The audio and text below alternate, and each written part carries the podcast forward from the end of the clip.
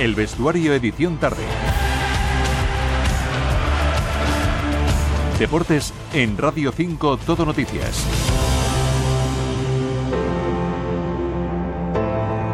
A las 6 y 47, una hora menos en Canarias, actualizamos toda la información deportiva en Radio 5 Todo Noticias en un jueves donde la tarde llega cargada de actualidad deportiva. Tenemos muchos frentes abiertos, pero lo primero es irnos con el fútbol en directo.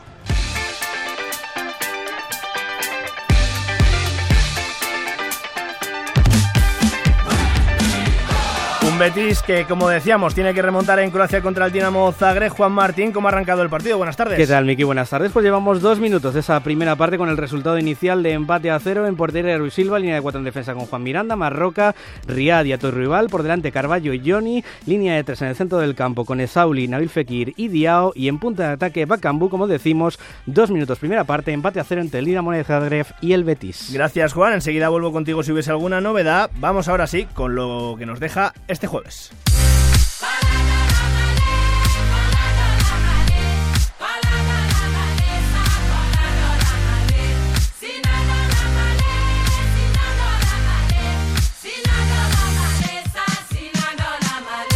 Un jueves donde hemos podido escuchar a Monse Tomé e Irene Paredes, la entrenadora y la capitana de la selección femenina, que mañana va a jugar contra Países Bajos en la semifinal de la Liga de Naciones en La Cartuja. Siguiendo el último entrenamiento de las campeonas del mundo está Sara Gutiérrez. Sara, ¿alguna novedad en el día previo a esa semifinal? Buenas tardes. Buenas tardes. Pues una que nos ha sorprendido a todos, yo creo, porque hemos visto a Alexia Putellas entrenando con total normalidad. Y cuando digo total normalidad, quiere decir que ha seguido exactamente los mismos ejercicios que sus compañeras, a quien no hemos visto esa Terea Belleira. Por lo tanto, eso que hemos contado a lo largo del día, de que hoy sabremos, o como mínimo lo tiene que saber la federación, porque tienen que entregar las 23 jugadoras disponibles para el partido de mañana. Eso quiere decir que tienen que descartar dos. Imaginamos que una va a ser Terea Belleira si no ha completado ni un minuto con sus compañeras, pero tenemos dudas acerca de lo que va a pasar porque, como digo, Alexia se ha ejercitado con el resto, eso sí, pendientes de esta lista que quizás no lo contamos hoy, pero sí a primera hora de mañana.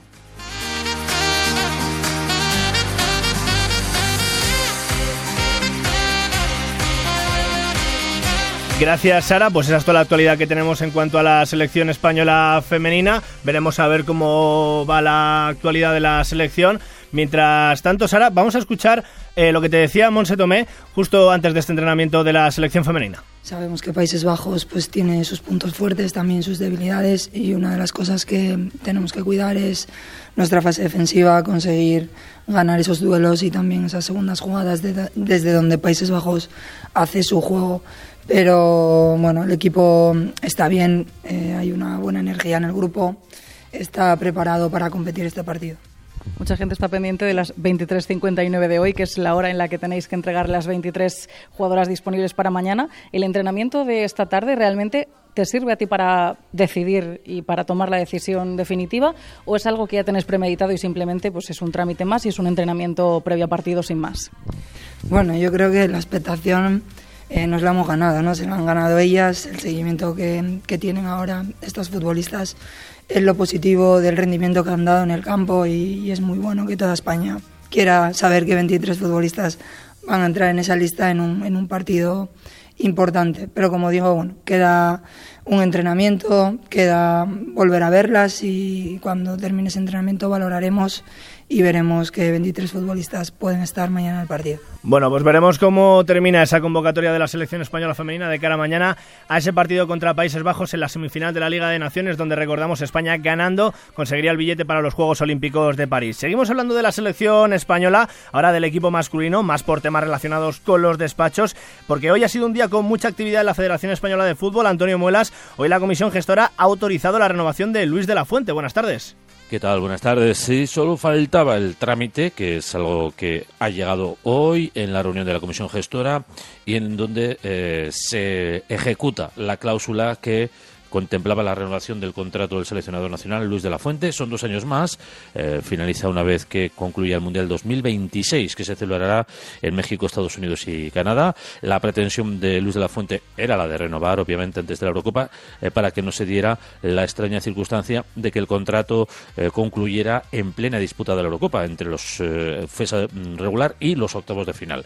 Bien, es cierto que va a haber elecciones a la Asamblea y a la presidencia de la Federación en principio en mayo y habrá que ver si eso puede condicionar el futuro del seleccionador para después de la Eurocopa. Si siguen los actuales mandatarios, es muy factible que se cumpla ese contrato de un seleccionador que, no olvidemos, ha ganado una Nations League y ha clasificado brillantemente a la selección para jugar la Eurocopa. Además, Antonio, la Comisión Gestora hoy ha aprobado el reglamento electoral, por lo que se confirman las fechas para las elecciones en la Federación Española lo que allana el camino eh, de un proceso electoral que debe ejecutarse antes de la Eurocopa tras la aprobación del reglamento electoral. La Federación lo enviará al Consejo Superior de Deportes, que a su vez lo remitirá al Tribunal Administrativo del Deporte. Una vez el TAC de su dictamen será la Comisión Directiva del CSD la que apruebe el reglamento. Tenemos que hablar de la decisión de Tony Cross, del jugador del Real Madrid, el mediocentro del Real Madrid, que hoy ha anunciado que va a volver a la selección alemana, así que el mediocentro vuelve para ser convocable, sobre todo pensando en la, Europa, en la Eurocopa que se va a disputar este verano precisamente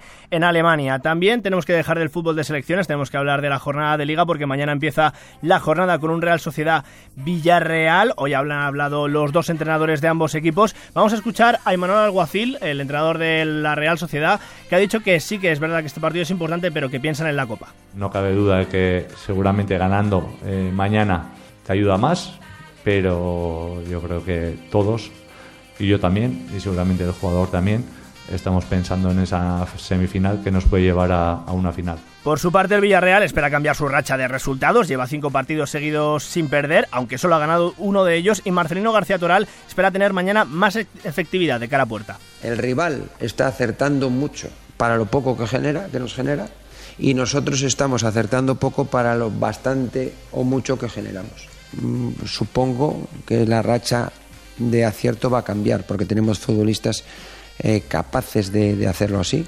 Dejamos el fútbol, vamos con el baloncesto.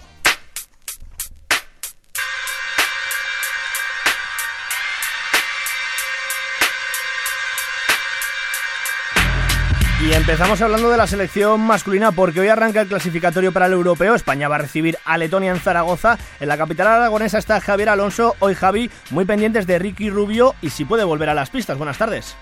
¿Qué tal? Buenas tardes. Pues partido muy especial que se va a vivir aquí en el Príncipe Felipe y en gran parte por la presencia de Ricky Rubio, que vuelve a jugar con la selección española 933 días después. El último partido que disputó con la Roja fue los Juegos Olímpicos de Tokio frente a Estados Unidos. Vuelve después de ausentarse del último mundial por problemas eh, de salud mental y Ricky Rubio ha decidido volver a las canchas con la selección, con la familia y lo va a hacer frente a Letonia, equipo que llegó a los cuartos de final del último mundial, que perdió solo por dos puntos contra Alemania en la campaña que se están jugando también como nosotros el pase a la Eurocopa del año 2025. El partido a partir de las 8 de la tarde en el Príncipe Felipe de Zaragoza no estarán ni Rudy Fernández lesionado ni Jaime Fernández por decisión técnica entre los 12 convocados por Sergio Escariolo. Gracias Javi, vamos con el resto de temas que nos deja el día.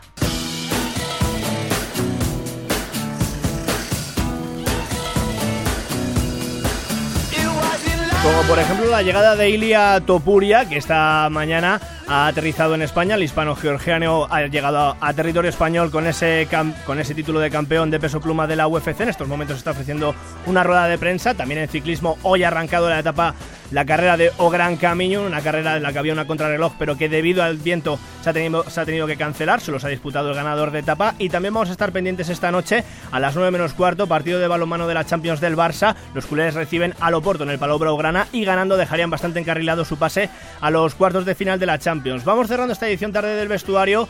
Juan Martín, lo hacemos recordando cómo dejamos al Betis en ese partido de la Conference League contra el Dinamo de Zagreb. Pues 12 minutos de la primera parte, sigue el resultado inicial 0-0. Recordamos que el Betis tiene que remontar en esta eliminatoria. El primer intento para acercarse a portería hace escasos instantes de Fekir con un disparo en una segunda jugada, pero se ha marchado desviado en lo que ha sido ese primer eh, disparo con peligro del Betis. 12 minutos primera parte, Dinamo de Zagreb 0, Betis 0. Gracias Juan, pues hasta aquí la información deportiva, la edición tarde del vestuario. Les dejamos con el boletín informativo. Nosotros volvemos a las 9 en Radio Gaceta de los Deportes. Hasta luego.